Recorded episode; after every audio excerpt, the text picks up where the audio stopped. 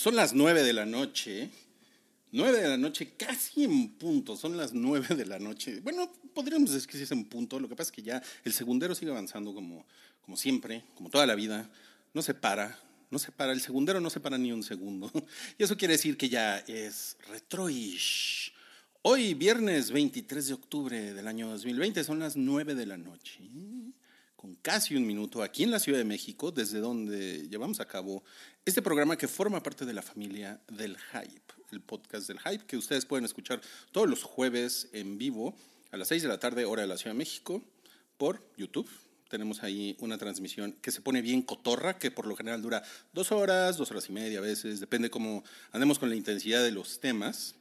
Y también tenemos otro programa los lunes, un programa nuevo con Cabri y la señora Cabri, Cristel, eh, que se llama Rosti Mosti, en el cual se hablan de películas viejitas. Entonces, es, saben, tiene un poco el espíritu de Retroish, entonces también es muy recomendable. Este sucede en vivo en YouTube a las 9 de la noche, todos los lunes, al menos eh, lo que vaya a durar esta primera temporada. El hype, no se preocupen, el hype sucede todos los jueves, el hype es pues es imparable, el hype siempre, siempre está ahí.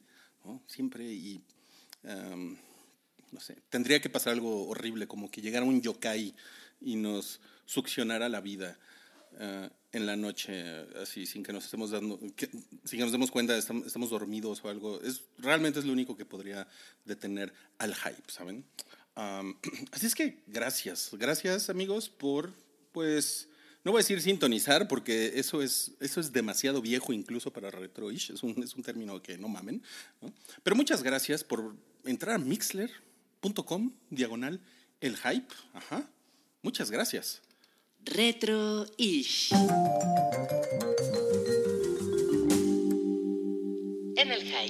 Ustedes, personas que están ahí en el, en el chat, son parte muy importante de este programa porque ustedes comentan, ustedes le ponen like a las canciones si les está gustando, eh, ustedes nos pueden contar sus historias, pueden hacer sus preguntas, hacer sus comentarios y ya después, pues la inmensa mayoría de gente que va a escuchar esto en Spotify o en Apple Podcast o en SoundCloud, pues seguramente va a llevarse un poquito de información suya. Entonces, muchas gracias, muchas gracias a quienes están ahorita conectados aquí en el chat, en Mixler. De nuevo, la dirección es mixler.com, diagonal el hype. Por si usted está escuchando esto diferido y después se nos quiere unir, se nos quiere unir a la fiesta que armamos aquí en Retroish eh, toda la semana, pues más que bienvenido, ¿saben? Además, tengo que decirles que esta es la sexta edición de Retroish Otoñal. Eh, van a ser nueve programas, es decir, que después de este solamente nos van a quedar tres programas para terminar con esta temporada y decirle adiós una vez más a Retroish, aventarlo a, em, pues a su, a su sueño de opio, ponerlo a hibernar y ya después veremos cuándo regresa. Así, así son las cosas de la vida, ¿saben? Y por cierto, escuchamos una pieza de 6 minutos 45 segundos. Si ustedes no la escucharon es porque, porque no llegaron eh, lo suficientemente antes a Retroish. Em, la, la, pieza se llama Moving Through Time, moviéndose a través del tiempo. Es de Angelo Badalamenti y aparece en el soundtrack de Twin Peaks Firewalk With Me. Es muy increíble, instrumental totalmente. Y vamos a comenzar con algo de Massive Attack.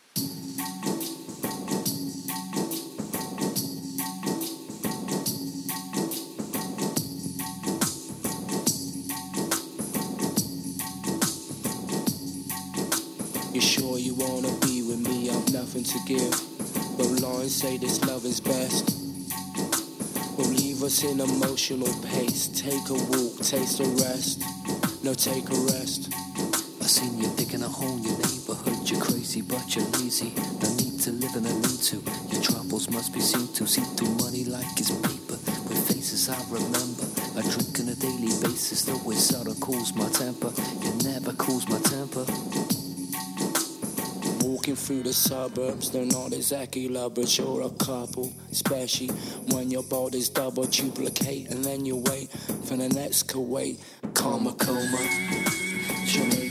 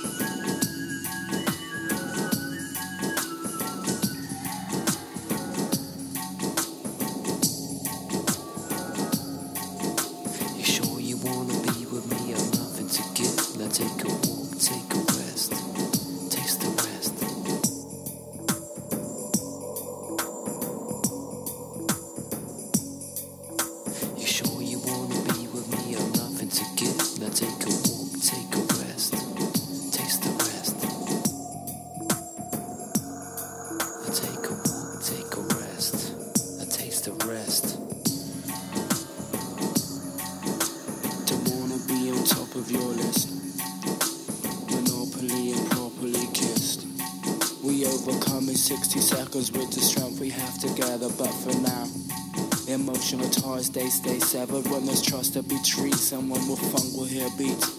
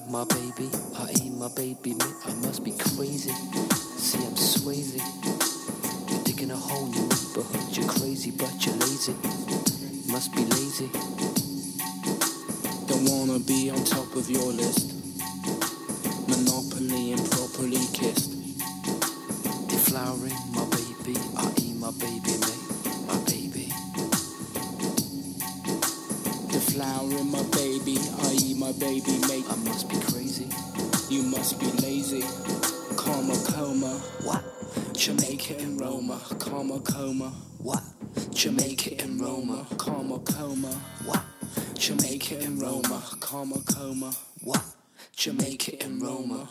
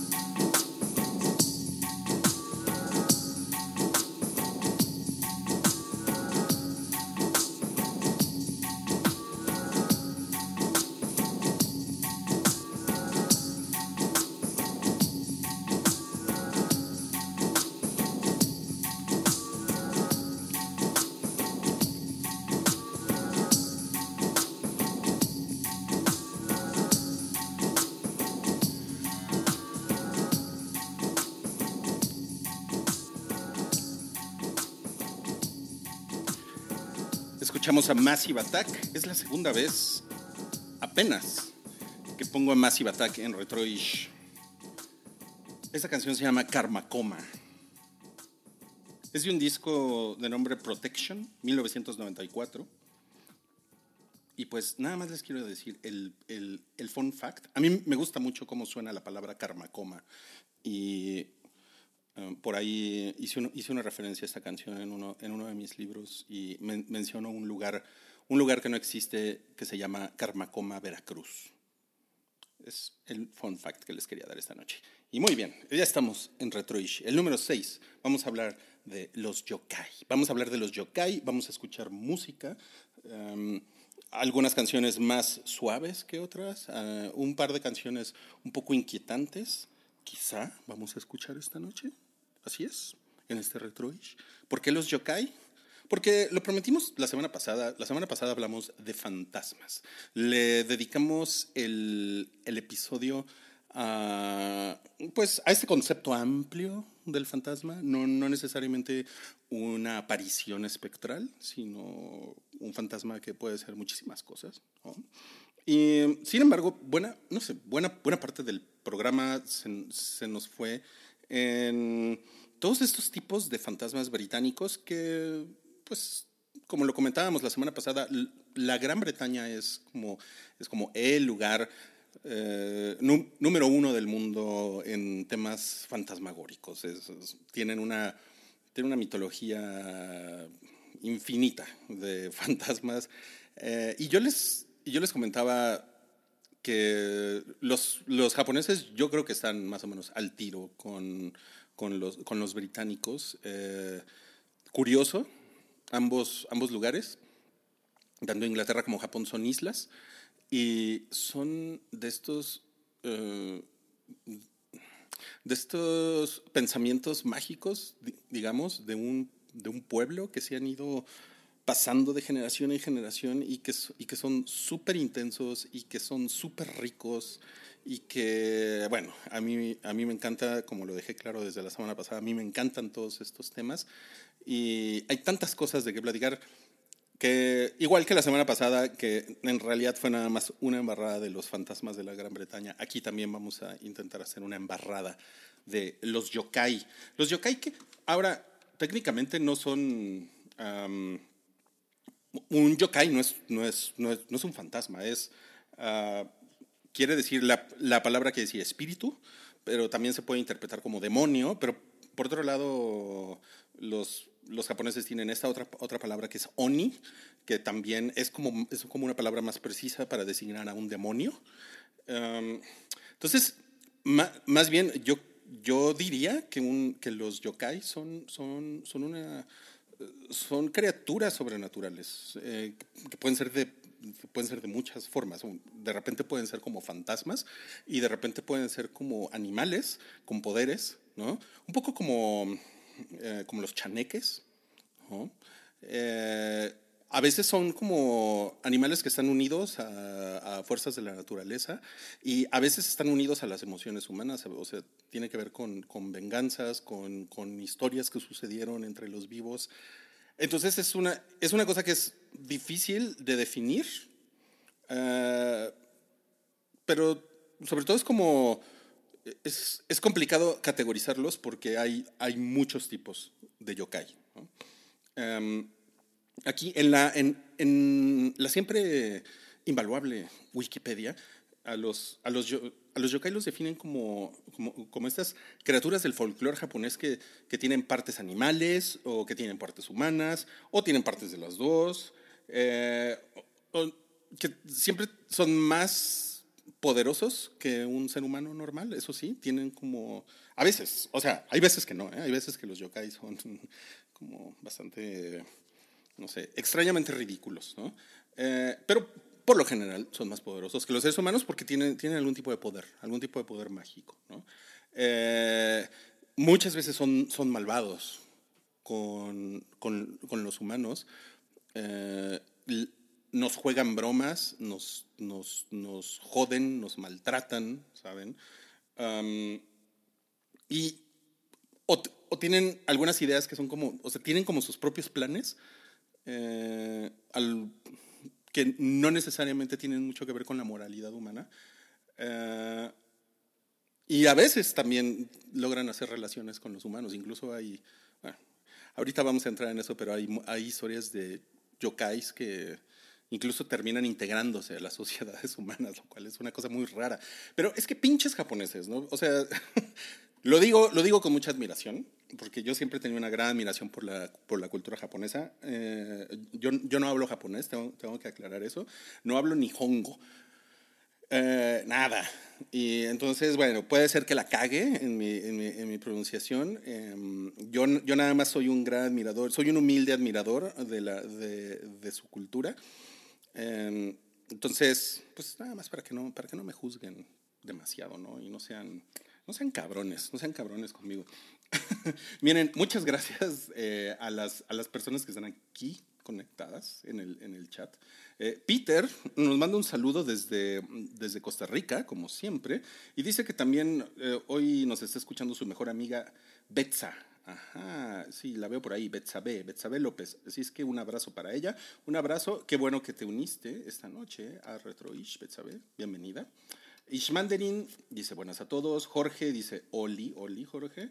También está, es- también está Pepe, está Omael. Está Monster Cat 666 que tiene el, el signo de Satanás en el username. Nos está diciendo buenas noches. Eh, Luis, Luis Figueroa dice saludos Rui, te vamos escuchando de la carretera Monterrey-Montemorelos. Saludos. Ah, wow, qué chingón. Entonces vamos, eh, van a ir ahorita en esta, en esta carretera de noche escuchando algunas historias sobrenaturales. Eso me gusta, ¿eh? Me gusta. Me gustaría tener ese feeling. Es que hace mucho que no salgo a carretera, ¿saben? Y es, es bien chingón salir a carretera. Am, dice, uh, rápidamente dice Ferdut que si en el podcast de Wookiee entrevista gente, yo soy el de la voz de la presentación. No, yo no soy el de la voz de la presentación y con eso resolvemos esa duda, si les parece muy bien. ¿ok? Entonces, esas son las definiciones de yokai. De eso vamos a hablar esta noche. Vamos a hablar de, de los de un de dos tipos de yokai. Es que les digo, hay muchos, hay demasiados. Entonces vamos a hablar de, de unos que tienen que ver con animales y otros que tienen que ver con, con objetos, que son cosas que no tienen absolutamente nada que ver. Eh, y tienen, tienen así como objetivos completamente distintos. Em, y por supuesto, si ustedes quieren, no sé si tengan alguna historia de, de yokais, pero a lo mejor de las cosas que vamos a ir platicando, algo les suena, porque ya ven que mucha- muchas veces este tipo de, historias de mitología se van repitiendo en todas las culturas, ¿no? Entonces, no es inusual que de repente uno se encuentre con una historia del folclore japonés que resulta que también se puede reproducir en el folclore mexicano. N- no lo sé, puede ser, ¿no? Puede ser, puede ser algo que les suene.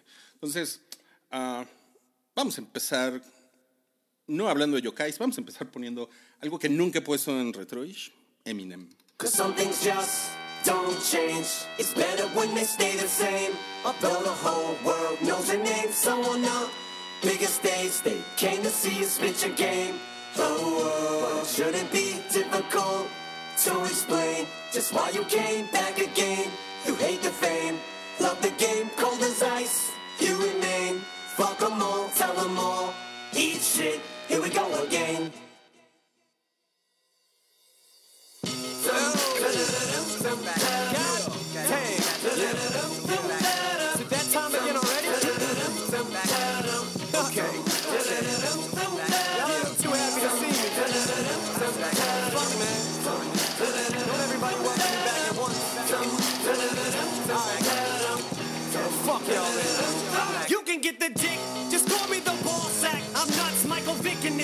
Dog. Fall back, you mutts, fuck your worms. You never seen such a sick puppy, fuck it, a sick, yeah. I want my duck sick, mommy, and my nuts slick. Gobble them up, trick, yummy. Bitch, you don't fucking think I know that you suck dick, dummy. You get your butt kicked, fuck all that love shit, honey. Yeah, I laugh when I call you a slut, it's funny. Shorty dance while I it to the beat. Fuck the words, you don't listen to them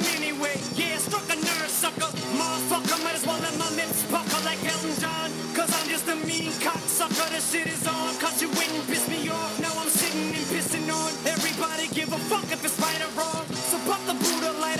But take a look at Mariah. Next time I you to write a song. Come on. Oh, oh, oh, I'm as cold as a cold wind blows when it snows and it's 20 feet low.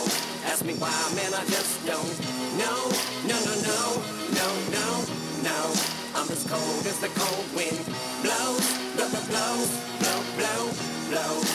Uh, uh, uh. Fuck it, I'm a loose cannon. Bruce Banner's back in the booth. Y'all are sitting ducks. I'm the only goose standing. I set the world on fire. Piss on it, put it out. Stick my dick in the circle, but I'm not fucking around. Motherfucker, I saw you pussyfooting. I kick a bitch in the cunt till it makes a queef and sounds like a fucking whoopee cushion. Who the fuck is you pushing? You must have mistook me for some sissy soft punk. Looking for some nookie or bosom. Go ahead, fucking hater, push me. I told you ain't no fucking way to shush me. Call me a faggot cause I hate a pussy. Man, the fuck up, sissy, cheese up. All you gardeners freeze up. Put your hoes down.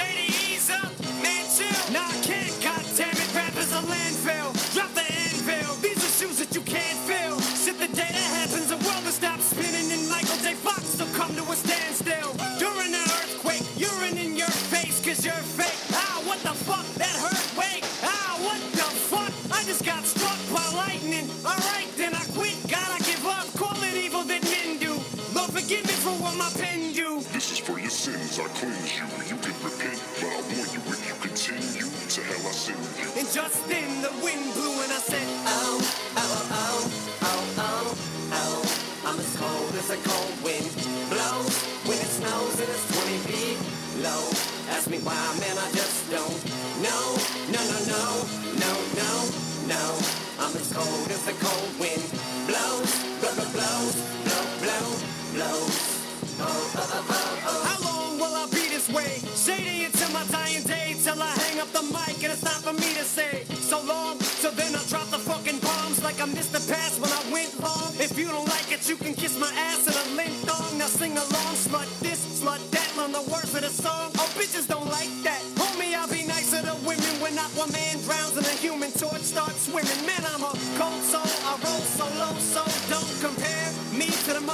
bums over there. It's like apples to oranges, peaches to plums. Yeah, I'm bananas, pussy, cut off the grapes and grow a pear. But I swear, you try to diss me, I slaughter you. I put that on everything, like everyone does with auto-tune. The last thing you wanna do is have me spit out a rhyme and say I was writing this and I thought of you. So, oh, oh, oh, oh, oh, oh. I'm as cold as a cold wind blows when it snows and it's 20 feet low. Ask me why, man, I just don't know. No, no, no, no, no, no. I'm as cold as the cold wind blows, blow, blow, blows, blow, blow, blows. Oh, oh, oh, oh. I don't know, I don't know what caused, I don't know what caused me to be this way. I don't know, I don't know, I'll probably be this way till my dying day.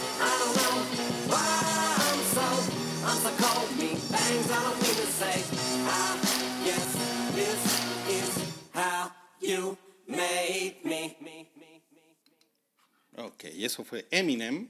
Primera vez que aparece Eminem en, Re- en Retroish. Es, es una canción que me divierte mucho, me encanta el ritmo que tiene. Y es una canción que a duras penas entró en Retroish porque es del año 2010. Se llama Cold Wind Blows. Y de esa manera vamos a empezar a hablar de los yokai, ¿ok? Ah, vamos a empezar a hablar de un tipo de yokai que son, eh, digamos, objetos, herramientas. Eh, se llaman Sukumogami. Así, esa es como la subcategoría de estos yokai, Sukumogami. Y, básicamente estamos hablando de objetos de la vida diaria que han obtenido un espíritu, o un- es decir, un kami, así le llaman en Japón. Un kami es un espíritu. Entonces, eh, digamos que ustedes tienen unas chanclas y, y esas chanclas pasan sufi- suficientemente tiempo eh, solas, abandonadas, tiradas por ahí. Y pasan los años y pasan los años y pasan los años y en algún momento, digamos que mm, de una manera espontánea, produce un espíritu. Entonces, esa chancla se vuelve un objeto animado. Eh, y eso es un yokai. Les digo, es una cosa, es una cosa rara. De, de hecho, en la, en la tradición japonesa, eh, muchos de estos objetos son objetos que, que por lo menos pasan 100 años. Eh, tienen que, o tienen que pasar 100 años para convertirse en esta especie como de seres vivos con, y con conciencia propia. Eh, digamos que, pues, imbuidos de un alma, ¿no? Bueno, no de un alma, de un espíritu, digamos, ¿no? Porque creo que ahí podríamos entrar en cuestiones como, eh, como de definiciones que podrían ser complicadas. Los, estos yokai, eh, que son objetos, eh, por lo general son benévolos, por lo general, ¿no? No son yokai que, ah, que a uno lo deba de, de- de espantar mucho, pero de repente también pueden hacerte bromas. ¿no? De repente pueden como eh, molestar las cosas, molestarte moviéndote las cosas en tu casa o tirándote algo. Haz de cuenta como, como los gatos, que alguien lo comentó la semana pasada con lo de los fantasmas, ¿no? que los gatos siempre son la explicación de los fantasmas, sí, tal cual. Pero en este caso, estos yokai, que son objetos, son como una explicación de de repente cosas raras que pasan en las casas. ¿no? Eh, ahora, eh, es muy interesante que contra la, digamos, estos seres humanos, esto- estoy hablando de los seres humanos como si yo no fuera un ser humano, bueno, estos seres humanos que son como derrochadores, que no, que como que tiran, tiran las cosas como, como muy a lo pendejo. Eh, seguramente ustedes conocen gente o han estado en contacto con gente que es, que es como muy descuidada con las cosas, ¿no? Que el coche lo tiene lleno de basura o que eh, se compran algo y a los cinco días les vale madre si está ya ahí tirado, ¿no? Eh, o no, no cuidan su- sus objetos personales, no cuidan su ropa, no cuidan sus muebles, o incluso que son pues, de estas personas que tiran basura. O sea, es, es también como que puede entrar en este, en este círculo de personas. Y muchas veces este tipo de, de, de yokai, los sukumogamai, como les decía, em, se, puede- se, se pueden juntar como en una pandilla, a, pues como a cobrar venganza con este, con este tipo de, de personas, ¿no? Personas que son descuidadas con los objetos. Es como si, es como si entre objetos se cuidaran entre ellos mismos y después agarran como un, como un grudge, valga la expresión, contra una persona. Y, y sí se pueden poner como un poco más eh, punks, ¿no? De hecho, hay un, hay, un, hay, un, hay un término también en Japón que se llama eh, mot, motainai, motainai, sí, motainai, que es como, es como esta cultura de, de ser un, digamos que es como ser un buen desperdiciador, ¿saben? Eh, reciclar, reusar, eh, reducir el consumo de basura, cosas así. Es como, les digo, es como ser una persona responsable con los objetos que te rodean, ¿no? Y es, es, muy, es muy curioso que esto, esto, es, esto es como una parte importante de la cultura japonesa, el motainai. Eh, y, y a la vez ellos tienen un, un tipo de, de espíritu sobrenatural que se apodera de los objetos. ¿no? Es, es lindo, es lindo, de alguna manera. Ahora, la, la, la chancla, la, la chancla que yo les decía, es, es un ejemplo, ¿eh? porque eh, tiene, tiene un nombre, es el bakesori. Eh, bakesori quiere decir sandalia fantasma. Y pues básicamente es, es, es un, pues es una sandalia. Digo, si me escuchara mi maestro de literatura de la universidad, eh, aquel cubano que les dije que, me decía toconote, bueno, ese güey, no, ese güey una vez me sacó de la clase por decir chancla en vez de decir sandalia, ¿no? Huevos, puto. Bueno, ahorita ya te puedo decir eso porque antes me reprobabas, cabrón.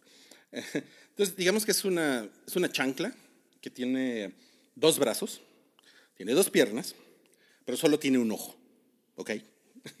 Eso es un bakesori. Y sale de noche y por lo general canta una canción. es increíble, es increíble. Ah, hay una... Es que hay, hay objetos que pueden ser yokai, que son verdaderamente objetos que podríamos decir que rayan en lo banal, ¿saben? Por ejemplo, hay uno que se llama Nio- Nyoijisai, Nyoi- Nyoijisai, espero estarlo diciendo bien, Nyoijisai. Y es, el nombre quiere decir como eh, manita rascadora. y también quiere decir eh, exactamente como te gusta. Es muy bizarro. Em, básicamente es, es un...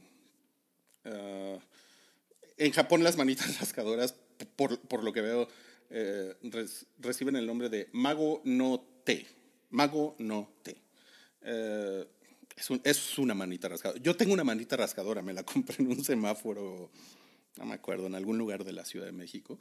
Eh, pues porque es chingón. Y, y les voy a decir una cosa, la, la- la uso constantemente. Suena muy mal esto que estoy diciendo, pero uso constantemente mi manita rascadora porque pues me da comezón en la espalda. Y, y es, una, es una chinga estar solo y no tener a alguien que te rasque la espalda, ¿no? No sé si se han visto en esa situación. Supongo que sí. Y tener una manita rascadora es, eh, puede ser muy bueno, ¿no? Las manitas rascadoras son estos objetos de plástico que al fin, eh, de uno de los extremos tienen una manita también de plástico, ¿no? Bueno, entonces este, este yokai, el Nyoijisai, es básicamente es una manita rascadora. Y el único poder que tiene este yokai es que te puede rascar uh, la espalda en esos lugares donde tienes comezón. Les digo, eso es, o sea, es como el colmo, les digo, es el colmo de lo banal, si quieren, este tipo de, de, de yokai, pero es chingón. Bueno, no sé, a mí me parece, a mí me parece interesante, ¿saben? No sé si chingón, pero me, me parece interesante. Hay otro yokai que se llama Boro Boroton, que ah, básicamente es un, quiere, quiere decir futón, andrajoso. Y el futón es este sillón japonés. Es como una especie de love seat, ¿no? O sea, es como un sillón de dos plazas. Ah, aunque no sé, a lo mejor podría, podríamos estirarlo a que es de tres plazas. Pero también es lo que de este lado del mundo conocemos como, como, un, como un sillón cama, ¿no? O sea, lo puedes convertir en una cama y mu- mucha gente duerme en esos.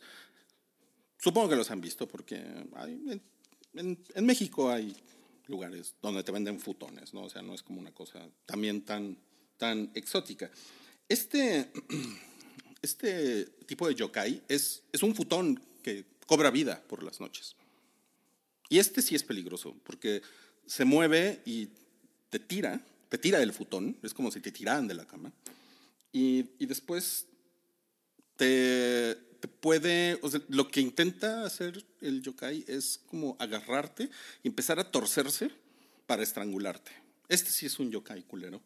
Eh, Boro Borotón, así se llama. Es un futón andrajoso y es un culero y que te tira, pues literalmente te tira de la cama para, para, para matarte. Em, fíjense nada más este. Este yokai no, como que no podía faltar. Es un poco lo que les decía de las mitologías, cómo se van repitiendo. En, en- en- en la fantasía europea, en los cuentos de hadas, existe esta figura del, del espejito, ¿no? Del espejito, espejito, ¿no? Estos espejos mágicos que, donde uno puede ver cosas, eh, te puedes ver reflejado de cierta manera o tienen como poder de clarividencia. Muchas veces esos espejos tienen vida propia, ¿no? Son como yokais europeos. Eh, ya ven, en Shrek, por ejemplo, hay un, hay un, hay uno de estos espejos que, pues, es como, es como bien bromista, ¿no? Y, y habla y dice pendejadas y es como el, eh, pues es como el, el consejero, ¿no? De Lord Farquaad. Em, esa es como una, una, no sé, es como una interpretación del espejo mágico. Em, en el caso de, de los yokai, se llama Ungaikyo. A ver si lo estoy diciendo bien. Ungaikyo. Ungaikyo. Ungaikyo. Ah, creo que sí. ¿O sí? Sí, ok. Disculpen. Es que les digo, no soy muy bueno para esto. Y esta palabra quiere decir espejo más allá de las nubes. Mm, eso está lindo. Está lindo. Es, básicamente es un espejo que tiene vida propia y que puede manipular su reflejo para mostrarte lo que él quiera. Eh, pero normalmente, si un humano se ve en este espejo, se va a ver con una forma monstruosa. ¿ok? Eh, este espejo también tiene como la cualidad, digamos, de que puede capturar espíritus. También, si ustedes son lo suficientemente cabrones y le saben a las cosas de los yokai, y son brujos o brujas o algo así, supongo que pueden utilizar uno de estos espejos para atrapar un espíritu. ¿Eh? ¿Qué tal? Finalmente, les quiero contar del Jaja Kigami. El Jaja Kigami es, es, un, eh, es una escoba, es, es un espíritu, escoba, y de hecho eso quiere decir Jaja Kigami. Ah, y algo interesante que yo leía es que eh, las, las escobas, a diferencia de, por ejemplo, de la mentalidad occidental, que muchas veces ha asociado a la escoba con tareas como mundanas, eh, superficiales, como limpiar una casa, aun- aunque yo creo que limpiar una casa no es una tarea superficial, pero pues ya saben, ¿no? Es como, ah, si limpias una casa, pues eres, ¿no? Eh, se asocia con eso, una escoba, y también obviamente se asocia con brujas, ¿no? Con brujas que vuelan en escobas, ¿no? Y con Harry Potter también, ¿no? Bueno, en el caso de Japón, eh, las escobas eran más como instrumentos sagrados. Obviamente estamos hablando aquí de una cuestión folclórica, ¿no? Que seguramente muchas de estas tradiciones se siguen respetando en Japón. Em, entonces hay como, un, gran respeto a la escoba, eh, porque las escobas se utilizan eh, para limpiar durante las ceremonias de purificación, durante los rituales de purificación. Eh, entonces es más como una, una escoba es más un objeto que se sacude en el aire, ¿no? más que en el suelo, porque en el aire es donde están todos estos malos espíritus o estas malas energías que, que la escoba va a, a ahuyentar. ¿no? Entonces, ah, está está sup- está súper chingón. A mí me parece muy hermoso ver así ah, una escoba.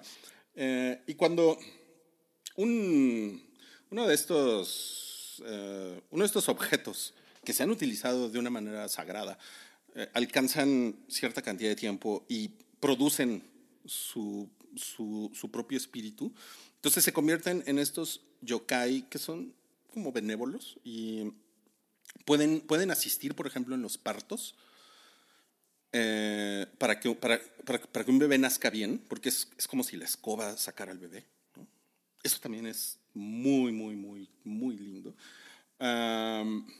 Y también otra cosa que me encantó es que sirven o, pue- o pueden servir para, para que si ustedes re- reciben una, una visita en su casa, no se quede demasiado tiempo. Si llega un güey que les caga, eh, o llega ese pariente incómodo que pues, iba, a quedarse un fin de semana y ya lleva dos semanas y no se va, pues miren, el Hahakigami es justamente el yokai que ustedes necesitan para este tipo de situaciones, porque con él pueden pues simplemente eh, moverlo un poco y su pariente incómodo se va a ir a la chingada mucho más pronto de lo que ustedes esperan.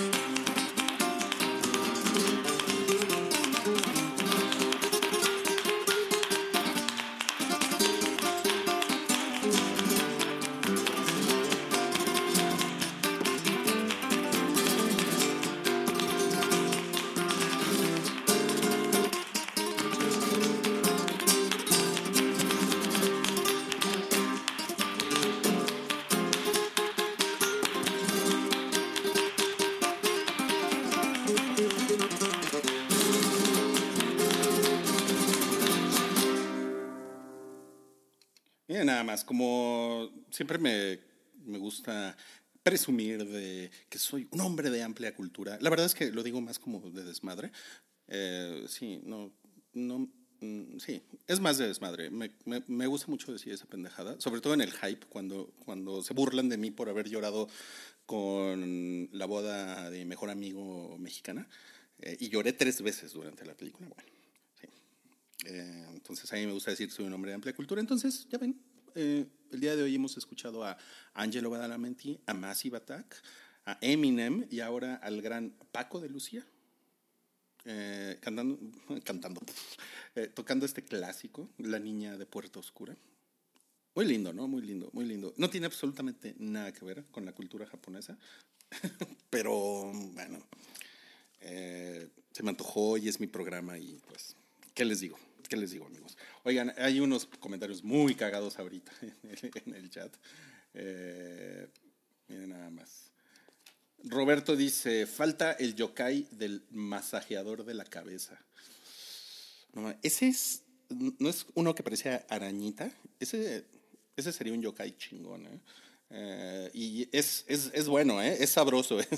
alguna vez lo tuve. Sí. Ansel dice, habla de yokais y mangas. Me gus- y mangas. Me gustaba mucho. Ah, no voy a hablar mucho de manga el día lo siento. Eh, creo que me hace falta más conocimiento para poder entrarle a ese tema. Eh, también Ansel dice, me recuerda al anime Gegege no Kitaro. ¿Ves? Por ejemplo, no lo, no lo conozco. Y bueno, Can Mish dice que necesita la manita rascadora. Eh, es que las manitas rascadoras son lo máximo, son lo máximo. O sea, háganse de una manita rascadora. Eh, no sean de esos cochinos que agarran un tenedor, ¿no? Y, luego lo vuelven a, a meter en el cajón. Eh, no, no, no sean, de- no sean ese tipo de persona, eh, por favor. Em, dice acá, Jorge dice, yo tengo buena flexibilidad. Ay, cálmate. Y me alcanzo toda la espalda con una o con otra mano. Sirve porque soy forever alone. no mames, está cabrón. Jorge Luis dice que si la tostadora valiente ser- sería un yokai. Es que sí, cualquier objeto prácticamente puede ser un yokai. Eh, Roberto también dice, recordando los juegos de Zelda, había mucho yokai entre personajes y enemigos.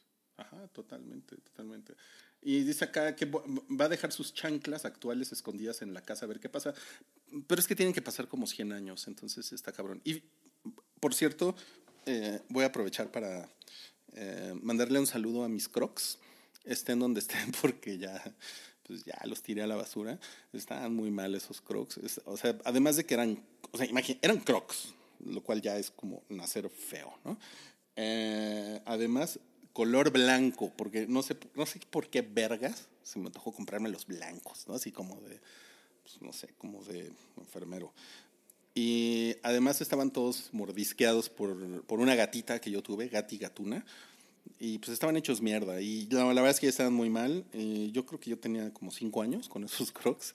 Entonces, pues veamos, no sé dónde estén. Como son de plástico, seguramente van a, pues van a, pues van a vivir mucho tiempo, ¿no? O sea, a menos que los quemen o algo así. Pero yo creo que mis crocs, mis viejos crocs, tienen, tienen altas probabilidades de convertirse en un yokai dentro de, de 95 años. Omael dice, estuve investigando al respecto porque estoy actualmente desarrollando un juego de mesa de yokais. Pronto se los presumiré. Oye, muy chingón, qué buen pedo. Está poca madre. Y él también nos dice, mi yokai favoritos son las ubume, el equivalente a la llorona en la mitología. Estas vienen en una gran variedad y cada una con su plétora de manifestaciones. Por ejemplo, cuando Obo se te aparece, te entrega un bebé, que cuando lo sostienes te muerde el cuello. Para alejarlo hay que aventarle un pedazo de una prenda. Pero hay algunas más temibles, como una más moderna que perdió las piernas en el metro, y gime como la llorona preguntándote dónde están mis piernas. Y si se te ocurre contestar, no sé, eres devorado. Hay que documentarse si uno desea turistear a solas Japón. A veces no sabes si tu respuesta desatará a incluso más yokais. Qué chingón, qué chingón. Em, bueno, muchas felicidades por tu, por tu juego, qué bueno. Es, sí, esperemos que después nos lo, nos lo puedas compartir.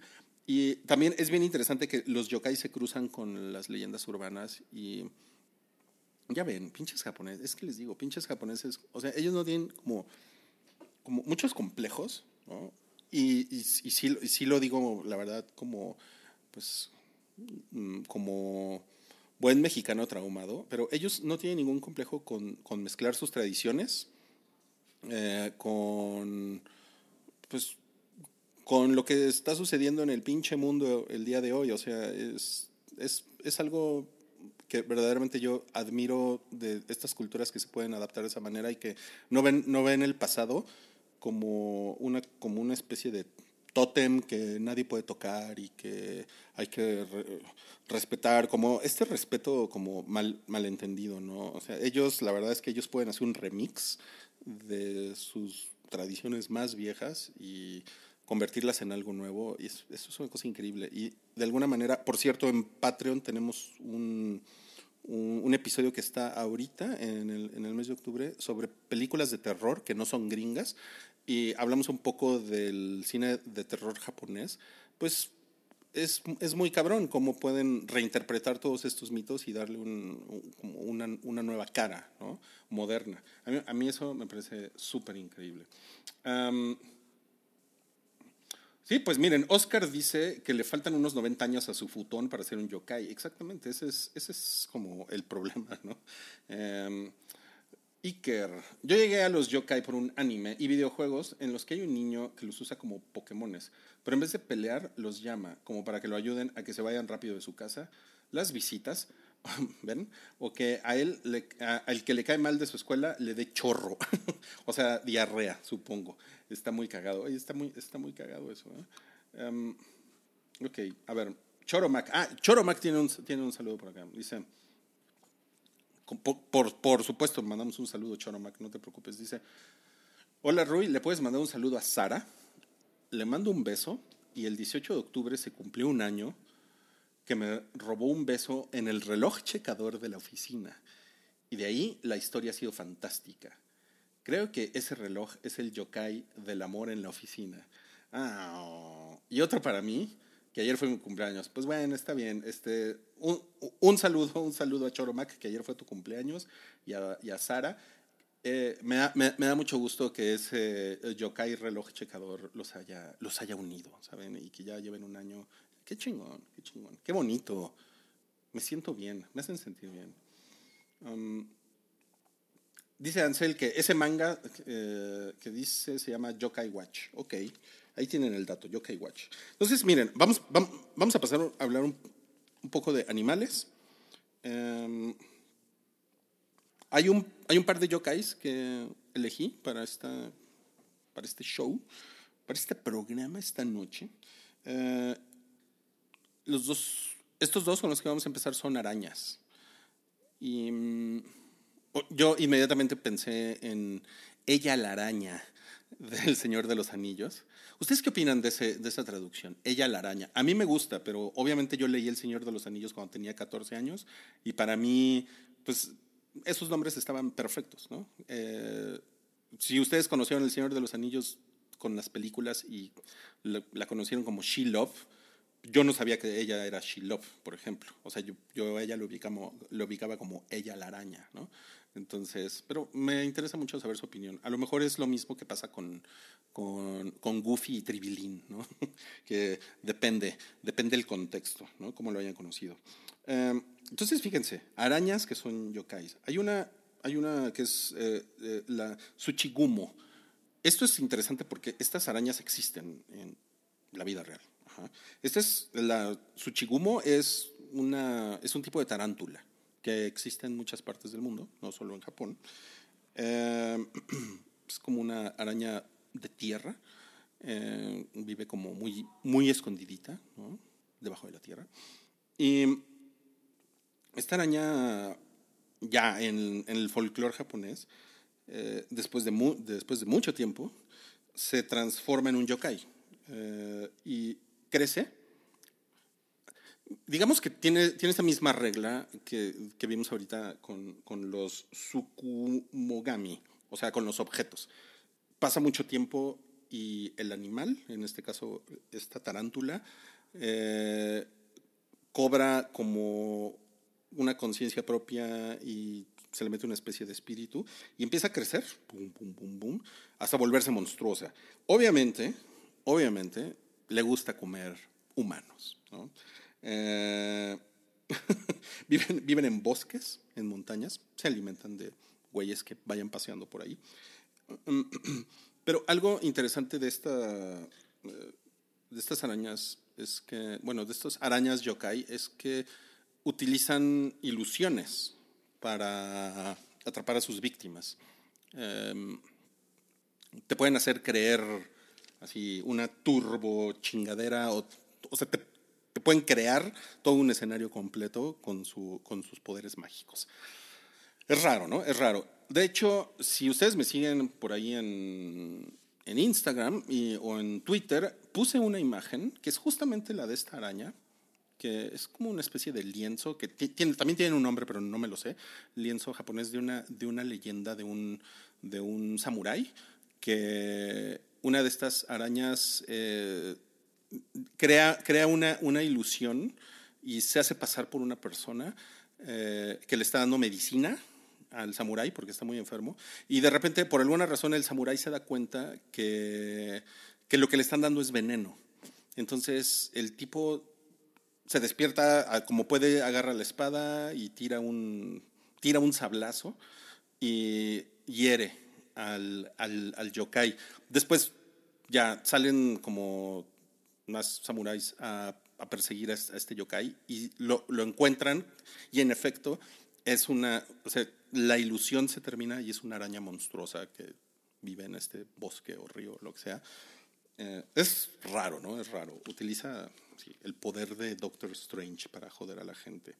Ahora, esta, esta es mucho más interesante. Esta es la Yoro, Yorogumo. Déjenme ver, sí. Yoro, Yorogumo, sí. Eh, Yorogumo quiere decir novia enredada. Puta, hermoso. O sea, es una, es una araña, es una novia enredada. Pero estaba leyendo que también tiene, también tiene como una connotación como, como si fuera la araña puta, así, tal cual. O sí, o la araña, sí, como la araña puta o la araña piruja. Es como una cosa así. Eh, y ahorita van a entender, creo, de dónde viene esto. Esta también, este yokai viene de una, de una araña que, que también existe, que es la araña de seda de oro, que es venenosa, no tanto como la víbora negra, pero sí es, sí es venenosa. Y la creencia es que a los 400 años eh, de edad desarrolla poderes mágicos. Y, ¿por qué no?, comienza a alimentarse de seres humanos.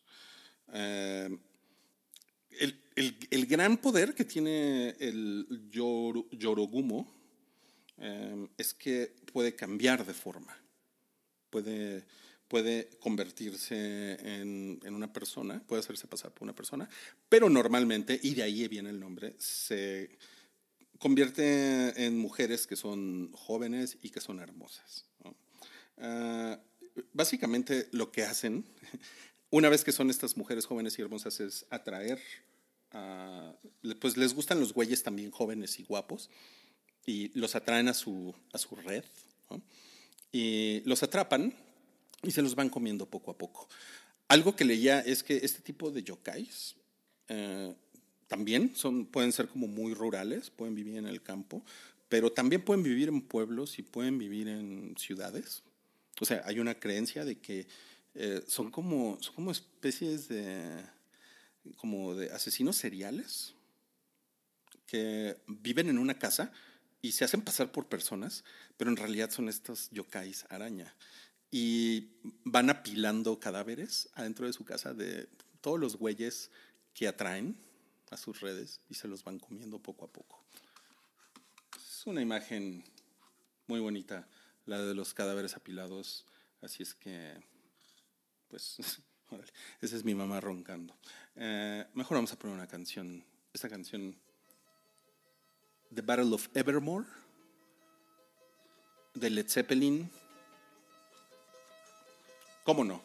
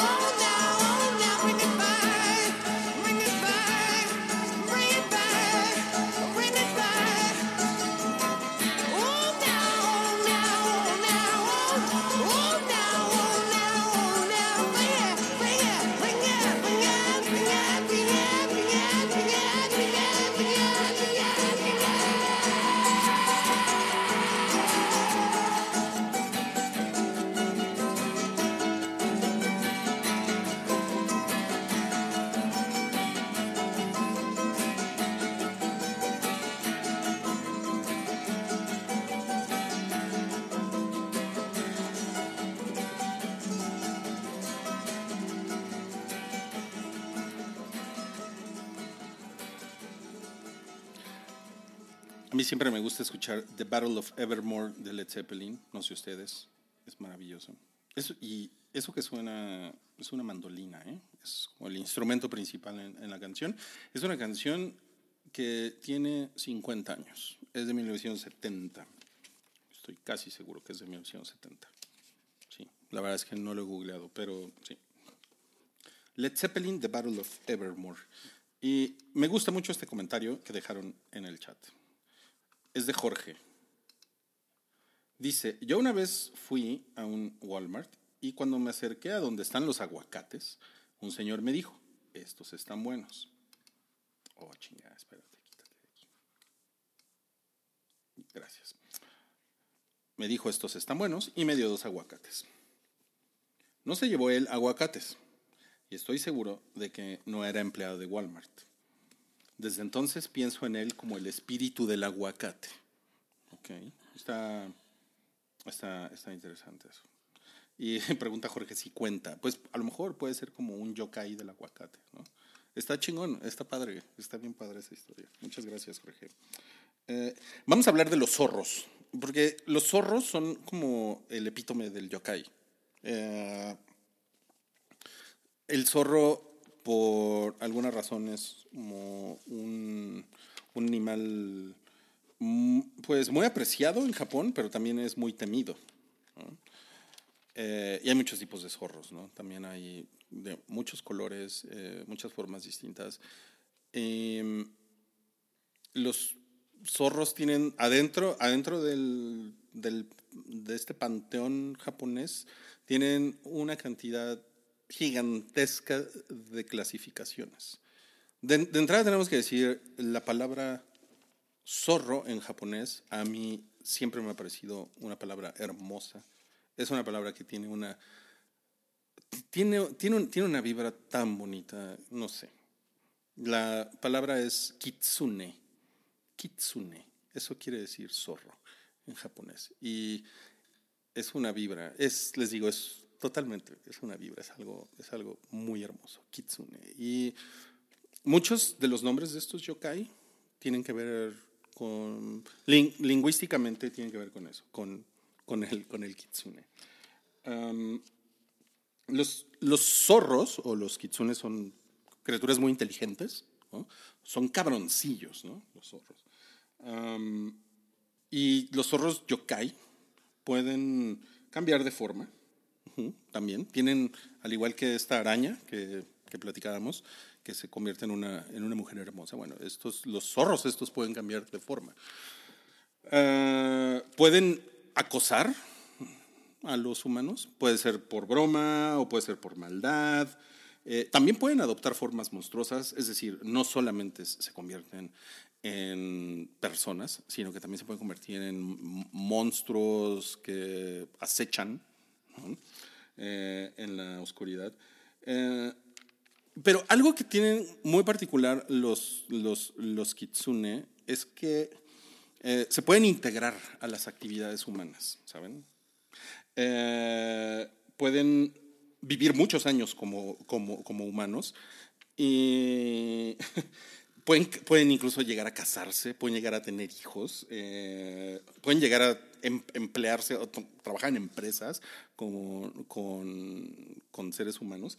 Y normalmente la manera de, de descubrirlos es cuando, cuando están nerviosos, cuando están ebrios, por ejemplo, tienen, em, tienden como a mostrar sus- su verdadera forma. Eh, si están pedos y eh, están así echando desmadre y están muy pedos y de repente mm, no saben ni a quién tienen enfrente, se les puede salir la cola de zorro, por ejemplo, o se les pueden ver las, orejas, o se les pueden ver los colmillos. Eso, eso me parece una cosa, eso me parece una proeza de la imaginación japonesa in- increíble.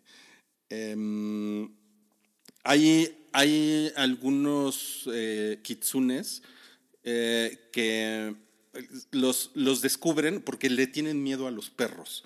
Entonces el ladrido de, de un perro los saca de onda, eh, se asustan y ¡prum! durante un segundo se vuelven a convertir en zorros. ¿no? Esa es también una manera como de, como de, como de convertirlos. Ahora, em, estas, estas criaturas del, del panteón japonés son, son, son zorros que han vivido por lo menos... eh, volvemos a esta regla de los, de los, de los 100 años. eh, pero hay unos que cuando alcanzan los 500 años eh, llegan como a cierto rango, porque de verdad hay rangos, o sea, hay clasificaciones así, ¿no? Entonces, los que están, digamos, en medio son, son un tipo de yokai que se llaman Kiko. Eh, son, como, son como unos kitsunes buenos, ¿no? digamos, eh, pero son de rango bajo. Nada más tienen como 500 años. Eh, pueden tener hasta nueve colas. Em, por lo general son blancos, son estos zorros blancos. y ya no tienen cuerpo físico. Es, es decir, se han deshecho de su, de su, de su, de su- forma física y a lo que se dedican es a, a ser eh, sirvientes y mensajeros de una, de una deidad que creo que es Inari Okami, creo estarlo diciendo bien, Inari Okami, que es, un, que es uno de los, eh, de los poderes del, del sintoísmo, de la, de la religión japonesa. La- el, el, el sintoísmo es esta religión, lo, lo digo con mucho respeto, es esta religión hippie, eh, ecológica hasta cierto punto, pero realmente no es, no es eso. Eh, pero es esa, religión que ve en las fuerzas de la naturaleza, ve como este poder mágico. Y em, tiene diferentes, eh, diferentes potencias, potencias o poderes santos, eh, que, tienen diferentes nombres. Y este, este caso, eh, los, los kitsunes que llegan a este, a este rango y que son mensajeros y sirvientes de, este, de esta deidad o poder. Eh, lo hacen porque esta, esta deidad es, es como, lo, lo voy a poner como en términos más católicos, es como el santo patrono de los zorros. Básicamente esa es la, la- razón. Pero también son, son los patronos del arroz, del té, del saque, de la agricultura, de la industria. Es el, es el, es el patrono del, del éxito terrenal, por ejemplo. Entonces, que es una cosa que también es muy interesante de, de de los japoneses porque conectan magia con todas estas, todas estas creencias que tienen que ver con tradiciones, pero que también están súper enraizadas eh, con los pies en la tierra, digamos, de lo que está sucediendo en el mundo y, y, en la, y en la vida diaria. O sea, la verdad es que por eso no es tan extraño de repente asomarse y ver esta, esta mezcla de magia y tecnología y poder industrial tecnológico que son los japoneses. O sea, tiene mucho sentido porque evidentemente es algo que viene desde sus creencias religiosas. Esos son, esos son los, los kikos. Hay, hay, hay varios rangos, pero el rango más cabrón eh, es el de los tenkos. Los, los tenkos son estos yokais que ya tienen más de mil años. Eh, después de mil años, o sea, ellos ya no necesitan alimentarse de la, de la fuerza vital de los seres humanos. Y tenko, tenko quiere decir eh, zorro celestial. Em, y son como ya eh, criaturas que tienen poderes divinos. ¿no? Entonces, digamos que ya han subido de rango, ya no son los, ya no son los sirvientes de uno de los poderes del- del sintoísmo. Eh, y pues ustedes se los pueden imaginar como, no sé, yo al leer esto pienso que tienen como, como mucho que ver con, con, con la Virgen cristiana, como que, es, como que es una especie de representación de un yokai que ha llegado completamente a otro nivel, ¿no? a una especie como de nirvana, aunque el nirvana es totalmente otra cosa, pero eh, digamos que ha llegado a un nivel exponencial en sus poderes divinos. Y esa majestuosidad y ese resplandor que, emana de estos tencos, de estos eh, zorros celestiales, eh, a mí me hacen pensar mucho en una, pues en una virgen, y- y que además hay miles de tipos de vírgenes distintas, entonces como, como que por ahí hay una, hay una conexión. Y hay muchísimas, hay muchísimas leyendas, hay muchísimas historias, entonces también si ustedes quisieran de repente in- investigar como las conexiones que pueda haber entre, entre los tenko, los zorros celestiales y las vírgenes, pues seguramente las van a encontrar, ¿no? Es nada más una cuestión como de meterse por ahí. Ahora, hay yokai, zorros, como este, el tenko es como el yokai así, es como un yokai que ya es súper bueno y es súper bondadoso y es, así, ya es otro pedo, ¿no? Es así como, eh, ya sus, sus poderes son ilimitados, ¿no? Y son, o sea, está, está tan en otro nivel que ya los, los, los, los problemas humanos no le, no le interesan. Están esos y esos tal cual les llaman... em, eh, kitsunes buenos, son yokais kitsunes buenos, y están los kitsunes que son, digamos, malos, pero sobre todo son salvajes. Y esos, pues son un desmadre, son un desmadre esos, esos, esos kitsunes. Y a ver, vamos a hacer una pequeña pausa con Moby y eh, ahorita platicamos de esos.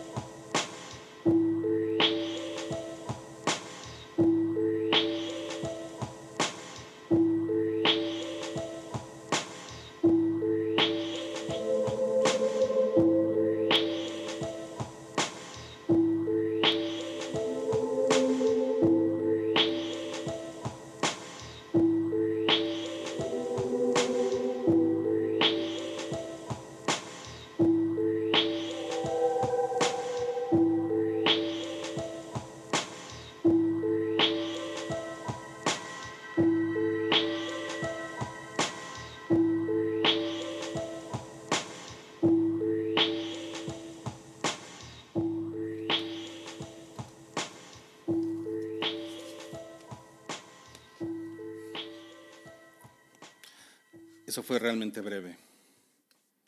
Moby, eh, y ese pequeño tema que escuchamos se llama Down Slow. Es de su disco Play, que debe de ser como en 1999 o el año 2000, por ahí, más o menos. Y bueno, estamos platicando de los, de los kitsunes y hay por aquí algunos comentarios. Um, Luis dice que hay un manga de una chica kitsune que trata de vivir su vida como una humana normal en prepa, pero todos pueden ver que es un yokai, todos menos los adultos. Wow, 100% waifu. Pues sí, suena, suena bien. Iker dice, a ese yokai también le hacen alusión en un capítulo de Gra- de Gravity Falls en el que van de road trip. Órale. Supongo que te refieres, Iker, al, al, al yokai que es como una araña, ¿no? Jorge Luis dice, ¿recuerdan la historia de las zorras en Love, Dead and Robots? Mm, No me acuerdo. Y sí vi Love, Dead and Robots, pero no, no me acuerdo, ¿saben?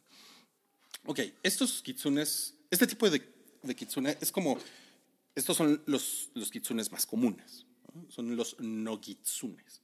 Los nogitsunes, que quiere decir zorro salvaje, ah, son como, hay de muchos tipos, hay muchas variaciones locales, eh, sobre todo viven en los bosques, en los, en los, en los campos.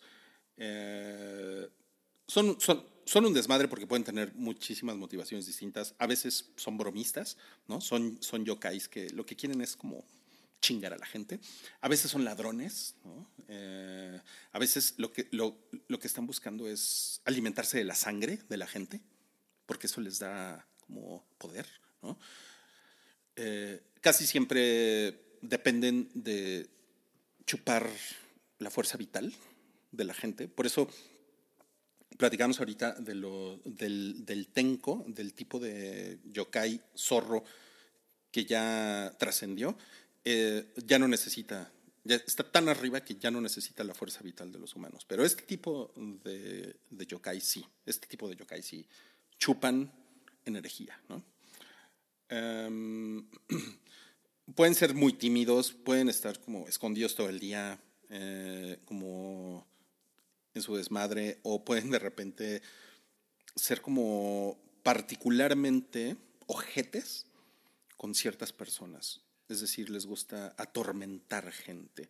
Y como tienen poderes para convertirse en diferentes eh, criaturas, como, se pueden convertir en un monstruo, como decíamos, o se pueden convertir en una persona. Entonces, tienen muchísimos, eh, pues digamos que muchísimos artilugios para hacerte la vida pesada.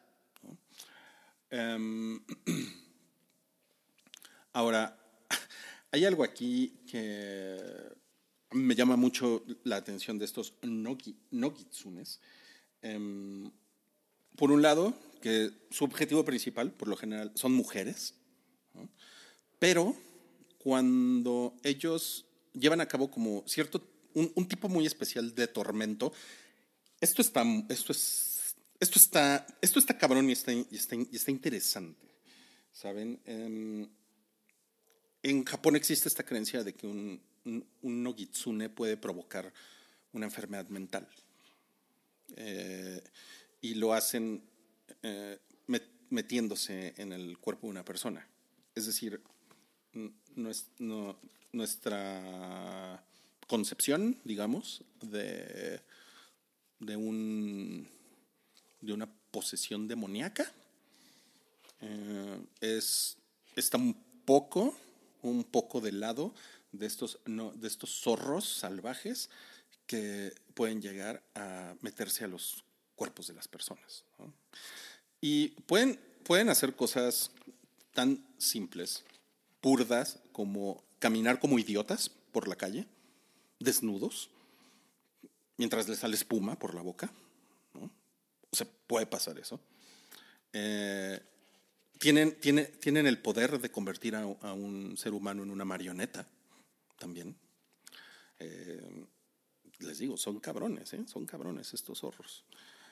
Pero también te pueden, te pueden generar enfermedades mentales, esquizofrenia, alucinaciones. Em, es, es, como una, es como una manera de, de entender las enfermedades mentales y la locura, ¿no? los nogitsunes. Y les decía, especialmente, o sea, estos cabrones pueden chingar a quien quieran, pero especialmente se, enfocan para el lado de las enfermedades mentales en mujeres. Por alguna razón para ellos es más fácil llegar a, a posesionarse de una mujer, lo cual también es una constante en muchísimas mitologías. ¿no? Incluso ustedes piensen en El Exorcista y eh, Regan McNeil, eh, la, niña de, la niña del Exorcista es como... En, al- en algún momento se da a entender, o no me acuerdo si en la película lo dicen tal cual, se da a entender que eh, ella es como un blanco fácil porque es una, porque es una mujer adolescente. Está como entre la pubertad y la adolescencia y como que es blanco fácil del demonio. Entonces, parece haber ahí también como una- un paralelismo curioso. Em, los no, nogitsunes eh, muchas veces tienen como, como problemas personales. Son muy berrinchudos, son muy emocionales. Eh, pueden tener problemas personales con la, con, con- con la gente y entonces muchas veces hacen lo que hacen, atormentar a la gente porque alguien les cae mal o porque alguien les hizo algo. ¿no? Eh, siempre, ya saben, siempre al final es por succionar esta fuerza vital, pero ellos tienen como, ma- tienen como una agenda más amplia, ¿no? Ellos, ellos, ellos quieren, pues literalmente quieren chingar, ¿no? Ahora, el tema de las posesiones, volviendo a eso, es todavía mucho más amplio, porque al menos hay tres tipos de posesión de los, de los, de este tipo de kitsunes salvajes. Eh, hay una posesión que es individual, que es la que hablábamos, tú desnudo en la calle con espuma saliendo por la boca. Eh, hay otra posesión que es de familia. Es decir, esto es, esto es, no sé, esto es, esto es muy extraño. Eh, para mí es, la verdad es que es algo bastante apasionante. Em, un kitsune se puede, se puede posesionar de una familia, de una familia entera. Em, cuando yo estaba leyendo eso, lo primero en lo que pensaba era eh, en un poltergeist, que es, es esta palabra alemana que me parece que quiere decir algo así como espíritu travieso, algo así, o duende travieso, poltergeist. Eh, pero no, porque el poltergeist es más como una especie de maldición que cae sobre un lugar, sobre una casa, ¿no? Y aquí, de lo que estamos hablando, es de un yokai que se posesiona de una familia, se posesiona de un linaje entero, de toda la sangre de la, digamos que de todas las conexiones de sangre de la familia. ¿no? Ahora, esto es muy extraño. Cuando esto le sucede a una familia en, en Japón, la creencia eh, eh, bueno, de inmediato se le conoce como un kitsune mochi a la, a la, a la- familia que ha sufrido la posesión de, un- de uno de estos yokais. Kitsune mochi. Lo curioso es que la familia obtiene muchos beneficios de la posesión. O sea, al, al parecer no, no pierden como mucho su, su conciencia y su individualidad y se empiezan a volver ricos, fértiles, eh, les empieza a ir poca madre en los negocios. Entonces es una cosa muy extraña porque la, posesión individual de un, de un yokai zorro a una, a una sola persona eh, tiene como todos los paralelismos de las posesiones satánicas que conocemos de este lado del mundo. Pero una posesión familiar no. Una posesión familiar al final es algo positivo. Más o menos, más o menos, porque leía que a la fecha hay eh, eh, familias que tienen estos linajes como de muchos años y, y que han sido asociados con posesiones de kitsunes, la gente los tiende a hacer a un lado, ¿saben? Como que no, como que esos güeyes tienen algo, esos güeyes tienen poderes, esos güeyes son cabrones, son culeros y mejor hay que alejarse de ellos. Entonces se vuelven un poco como apestados sociales. Es muy, es muy extraño. Esta como mm, lógica de se vuelven ricos y famosos al estar eh, poseídos por un, por un, por un kitsune. eh, y al mismo tiempo son como parias de la sociedad. Mm, Como que, como que, me, como que yo lo asocio mucho a, a linajes de brujas, ¿no? como este miedo a las brujas, miedo a las brujas, porque esa bruja sabe algo, esa bruja hace algo, como en especial raro, ¿no?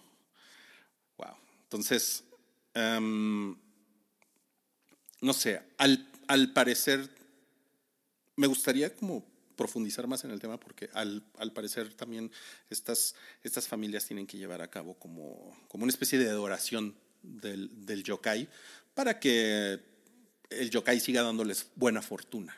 ¿no?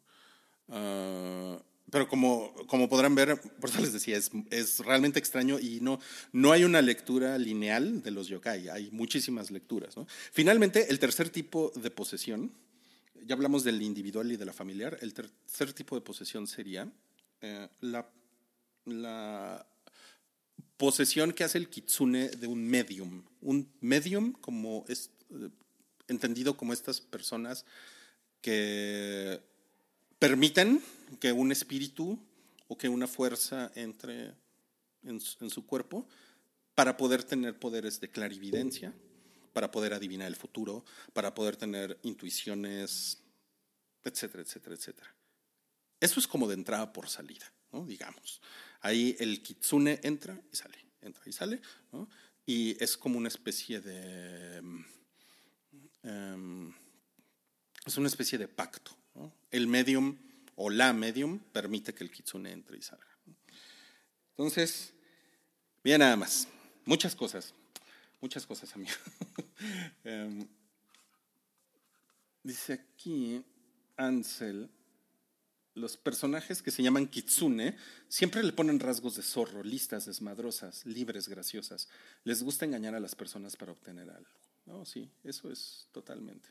La zorra cyborg. Sí, creo que ya me estoy acordando del capítulo oriental steampunk de, de los, de, los, de los kitsunes en Love, Dead and Robots de Netflix. Y pues miren, ha llegado el momento de poner una canción un poquito más mm, inquietante para este tema. Hemos estado hablando de posesiones, de espíritus que a veces son buenos, a veces son malos, mm, que se pueden posesionar de una familia entera o de una sola persona. eh, y se me ocurrió, se me ocurrió poner, ponerles esta canción esta noche. Esta es una canción de Jane's Addiction, gran banda noventera. Y alguna vez, alguna vez los puse en Retroish, pero me di cuenta, viendo mi historial, que esta no se las había puesto. Se llama Of Course y espero que la disfruten mucho.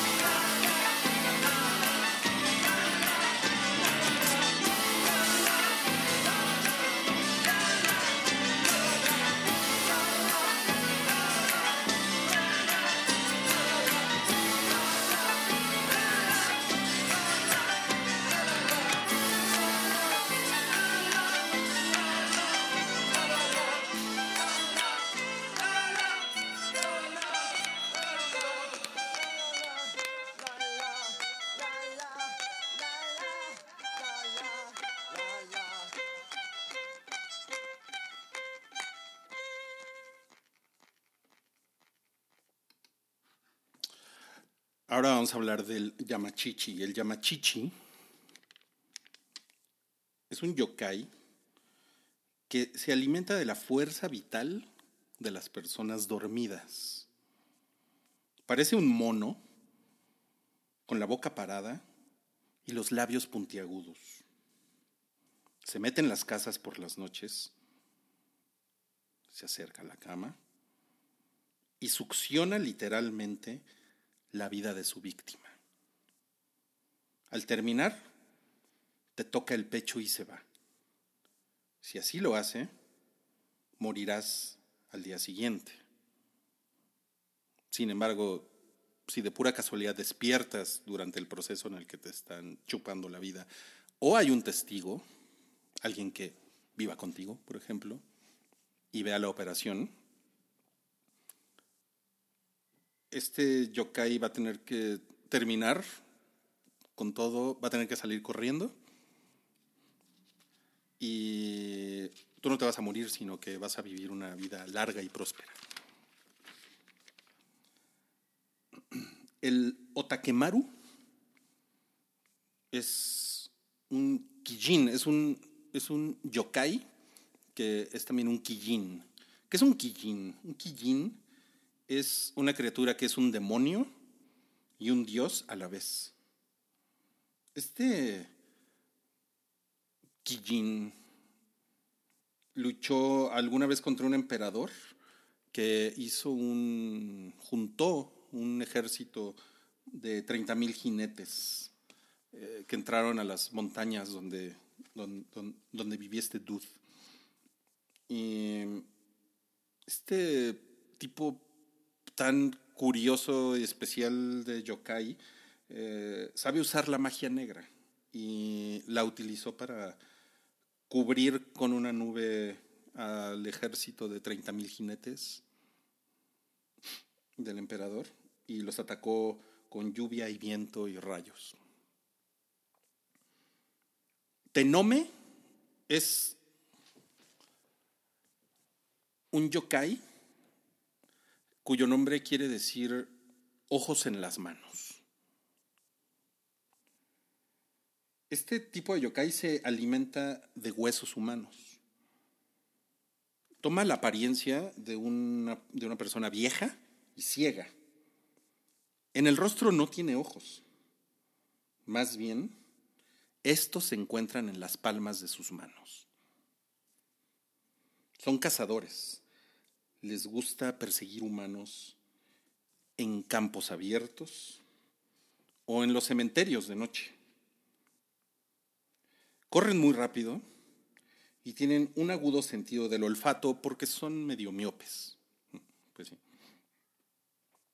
Ahora, al parecer el origen de este tipo de yokais vienen de historias verdaderas de hombres ciegos que eran atacados en los caminos y que les robaban y los asesinaban. Em, y de, ahí- surge, surge tradición de yokais que regresan a la vida, más bien personas que regresan a la vida en forma de yokais y con los ojos en la mano como, como personaje de Guillermo del Toro. Vamos a empezar a bajar. Bueno, bueno, no. No, todavía no vamos a bajar la guardia. Todavía no. Vamos a, vamos a poner algo. Vamos a poner algo rico. Lo que escuchamos, por cierto, de Jane's Addiction se, se llamó Of Course. Por supuesto. Y esto que vamos a poner ahorita es Bill Withers, un clasicazo. Ain't no sunshine. Ain't no sunshine when she's gone. It's not warm when she's away. Ain't no sunshine when she's gone, and she's always gone too long. Anytime she goes away. Wonder this time where she's gone. Wonder if she's gone to stay. Ain't no sunshine when she's gone, and this house just ain't no home anytime she goes away. And I know, I know, I know, I know, I know, I know, I know, I know, I know, I know, I know, I know, I know, I know,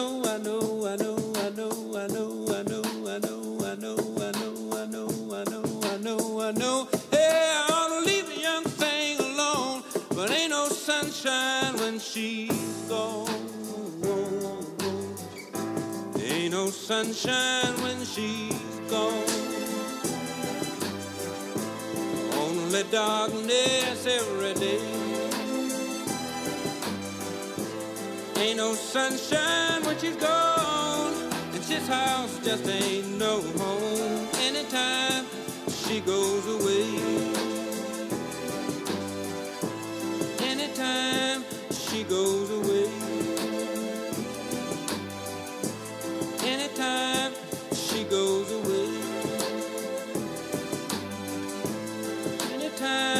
she goes away.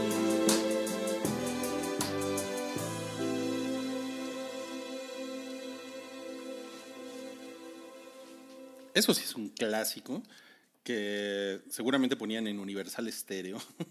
Ain't No Sunshine de Bill Withers. Es bien chingona. Es como, esa sí es como para whisky. Y fíjense que me compré mi whisky, pero no me he servido un whisky hoy. He seguido con la cerveza. Mira, nada más. Esa sí es como para servirse un whisky y extrañar a alguien. Así como de Ain't no sunshine when she's gone. Dos, tres, cuatro whiskies. Bueno, o lo que les guste a ustedes tomar. El día de hoy en Retroish hemos estado hablando de yokais. Eh, siento que hemos tocado el 0.5% del tema. Es, es un tema que está muy chingón. Está muy divertido. Me encantan estas tonterías. Eh, espero que ustedes también les, les, les, les haya gustado toda esta tontería de yokai. Y fíjense que me encontré además una, un, un ritual de, de magia negra que tiene que ver con yokais. Y se los, se los, se los quiero contar. Em, ah, por cierto, Guillermo, Guillermo Hernández eh, dice, chingón tu programa, mándame un saludo, soy sospechoso de COVID y me gustaría que me pusieras una rola para relajar mi tensión. Pues mira, esa canción de, de, Bill Withers, espero que, espero que te haya servido, porque la siguiente que voy a poner no es para relajarse, pero eh, la de Bill Withers creo que sí es súper, es súper chida. Luis, eh, Oscar dice Rolaza, Luis Figueroa, excelente canción. La pusieron en el tráiler del Super Bowl para Dantes Inferno. Órale, cabrón. Buen, buen fun fact, buen fun fact. Pero entonces, volviendo a esto. Este, este ritual de magia negra que les voy a platicar se llama Ushi no Koku Mairi. Ushi no Koku Mairi. Básicamente quiere decir visita al santuario en la hora del buey. la, hora, la hora del buey, eh, por lo que entiendo, eh, es entre la una y las 3 de la mañana, que es, es, como, es como lo que eh, en la lengua inglesa llaman the witching hour, eh, que es como la hora de las brujas, es como una, una hora, eh, es un momento donde las, em, digamos que los mundos, em, el mundo de los vivos y el mundo de los muertos se puede conectar como más, como con más facilidad. Es más o menos el mismo concepto. Pero aquí es la, la hora del buey por, por alguna cuestión asiática que francamente desconozco. Am, Uishi no Koku Mairi es este ritual de magia negra que uno, uno puede hacer eh, si odia mucho a una persona eh, o también se estila mucho por hacerlo por celos. Por ejemplo, si a alguien le pusieron los cuernos, si le fueron infiel a una persona y, la otra persona lo descubre, puede llevar a cabo este ritual. Es como, es como algo que se estila, ¿saben? Am, lo primero que se hace en el, en el ritual es construir una cosa que, que se llama Wara nin- Ningyo. El, el Wara Ningyo es un muñeco de paja. Y este muñeco de paja tiene que contener un, un- pedazo del cuerpo de la persona que es el objeto de- del hechizo. ¿no? Eh, puede ser pelo, puede ser piel, puede ser sangre, pueden ser uñas. ¿no? Lo normal, lo normal cuando ustedes llevan a cabo un ritual de magia negra ¿eh? Eh, a la una de la mañana, eso. Después, se, tiene, que- se tiene que poner adentro un, un pedazo de papel con el nombre de la víctima. Eh, pero también pueden poner una fotografía. Se vale, se vale poner una fotografía. Em, la persona que lleva a cabo el ritual eh, tiene que utilizar un vestido eh, ceremonial, es un, es un kimono blanco y un, un cinturón, el cinturón le llaman obi. Que es como este cinturón de tela, eh, y maquillaje blanco. ¿ok? Ahora, hay aquí una cosa muy extraña que es un, un una treveda, o sí, treve, triveda, treveda, no sé. Básicamente es, si ustedes han ido a, estas, algún restaurante de pizzas donde les llevan la pizza a, a la mesa y les ponen como este eh, como accesorio que es circular y que tiene como tres patitas y ahí encima ponen la pizza, imagínense esa chingadera. esa madre eh, se lo tienen que poner en la cabeza, pero al revés, con las patitas apuntando hacia arriba. ¿ok? Y en cada una de las patitas, de preferencia, hay que ponerle velas y hay que encenderlas. Es muy complicado el ritual, como podrán ver. Otra cosa importante es ponerse un espejo en el pecho. Otra cosa importante es ponerse una daga en la, eh, espalda, eh, amarrada al cinturón, a este cinturón de tela que mencionábamos. Y un peine entre los dientes. Todos, todo es- todos estos son pasos para llevar a cabo este ritual de magia negra. Entonces, la persona entra al santuario, que los santuarios son estos, son estos templos sintoístas ¿no? Eh, que existen en Japón y que, como platicábamos, tienen mucho que ver con, con la naturaleza y están como, están como en lugares hermosos. Ustedes busquen Shinto, si gustan, después en Google, busquen Shinto y eso es como un tipo de santuario de los que estamos hablando. ¿no? Entonces tienen que entrar a la hora del buey, ¿no? La hora del buey es entre la una y las 3 de la mañana, como decíamos. Y en cada uno de estos santuarios hay un árbol sagrado. Yo quiero suponer que ustedes ya saben cuál es el árbol sagrado al que se van a dirigir, ¿no? Eh, porque si no saben cuál es el árbol, el árbol sagrado, pues está cabrón, porque no van a poder llevar a cabo el, el- no van a poder terminar el ritual, ¿no? Entonces llegan al árbol sagrado, toman el muñeco de paja y lo van a clavar en el tronco. Ajá con un clavote. Lo van a clavar en el tronco. Básicamente lo que, lo que están haciendo ahí es como conectar estas dos eh, realidades, dimensiones, mundo de los vivos con mundo de los muertos. Em, ahora, lo que ustedes pueden hacer con esto, si es que algún día se animan a hacerlo y me cuentan si lo hacen, es llamar a yokais. Y hay, hay como una, una versión, una creencia que dice que tú puedes hacer esto varias noches. Así, seis, siete, ocho, nueve noches. Cada noche lo haces, cada noche lo haces, cada noche lo haces.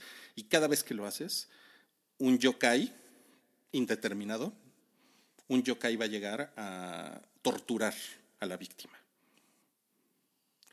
Cada noche que lo hagas.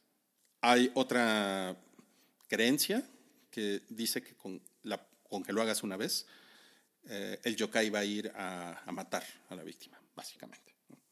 Entonces, em, creo que la opción A, la de la tortura, está más, está como más culera. ¿no? Em, sí, hay, sí hay por ahí una advertencia de, en este hechizo de magia negra japonesa que dice que em, es muy importante que nadie te vea. Esto ayuda a que sea en la madrugada, por supuesto, eh, pero si de pura casualidad alguien te ve, puede ser muy contraproducente porque los yokai se van a ir sobre ti. Y definitivamente eso es algo que creo que nadie, nadie quiere que le pase, ¿no?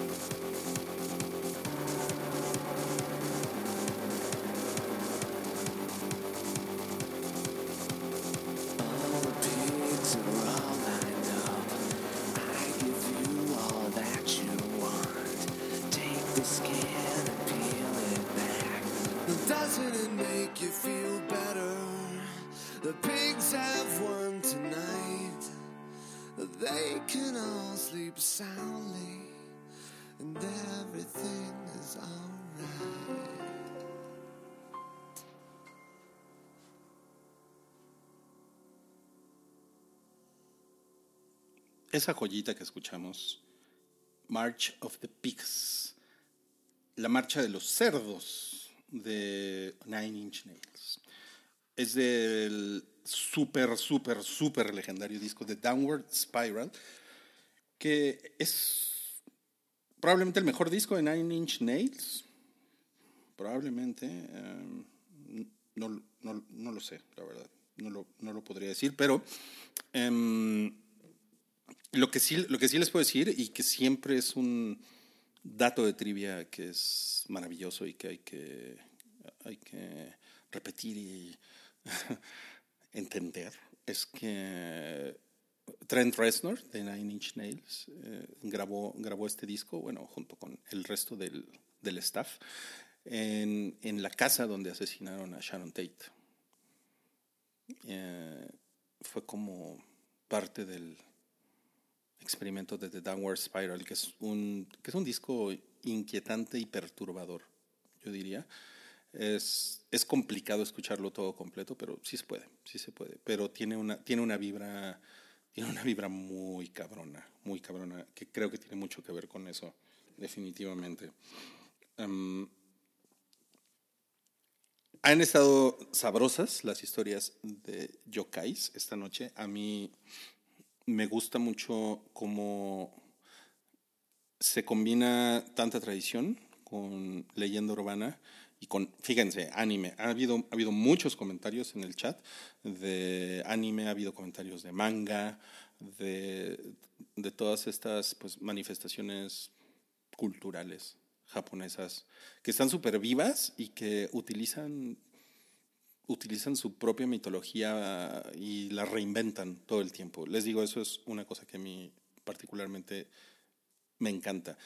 Em, en mi más reciente libro, en, en- Brujas Comunes, yo no, yo no me aguanté las ganas de incluir un yokai.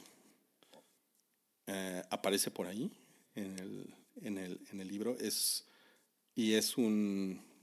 Es una de esas cosas que me encanta. O sea, cuando lo estaba escribiendo, la verdad es que me divertí un chingo. Porque es tal cual. Es un yokai japonés en México. Es, es, un, es un yokai que, es, que, tiene un, que tiene un cuello muy largo. Muy, muy, muy, muy, muy largo. Y lo puedes tirar así 50, 100 metros, sin ningún problema. Y básicamente lo que quiere hacer este yokai es estrangularte, ¿no? matarte. Es un yokai culero, es un yokai malo.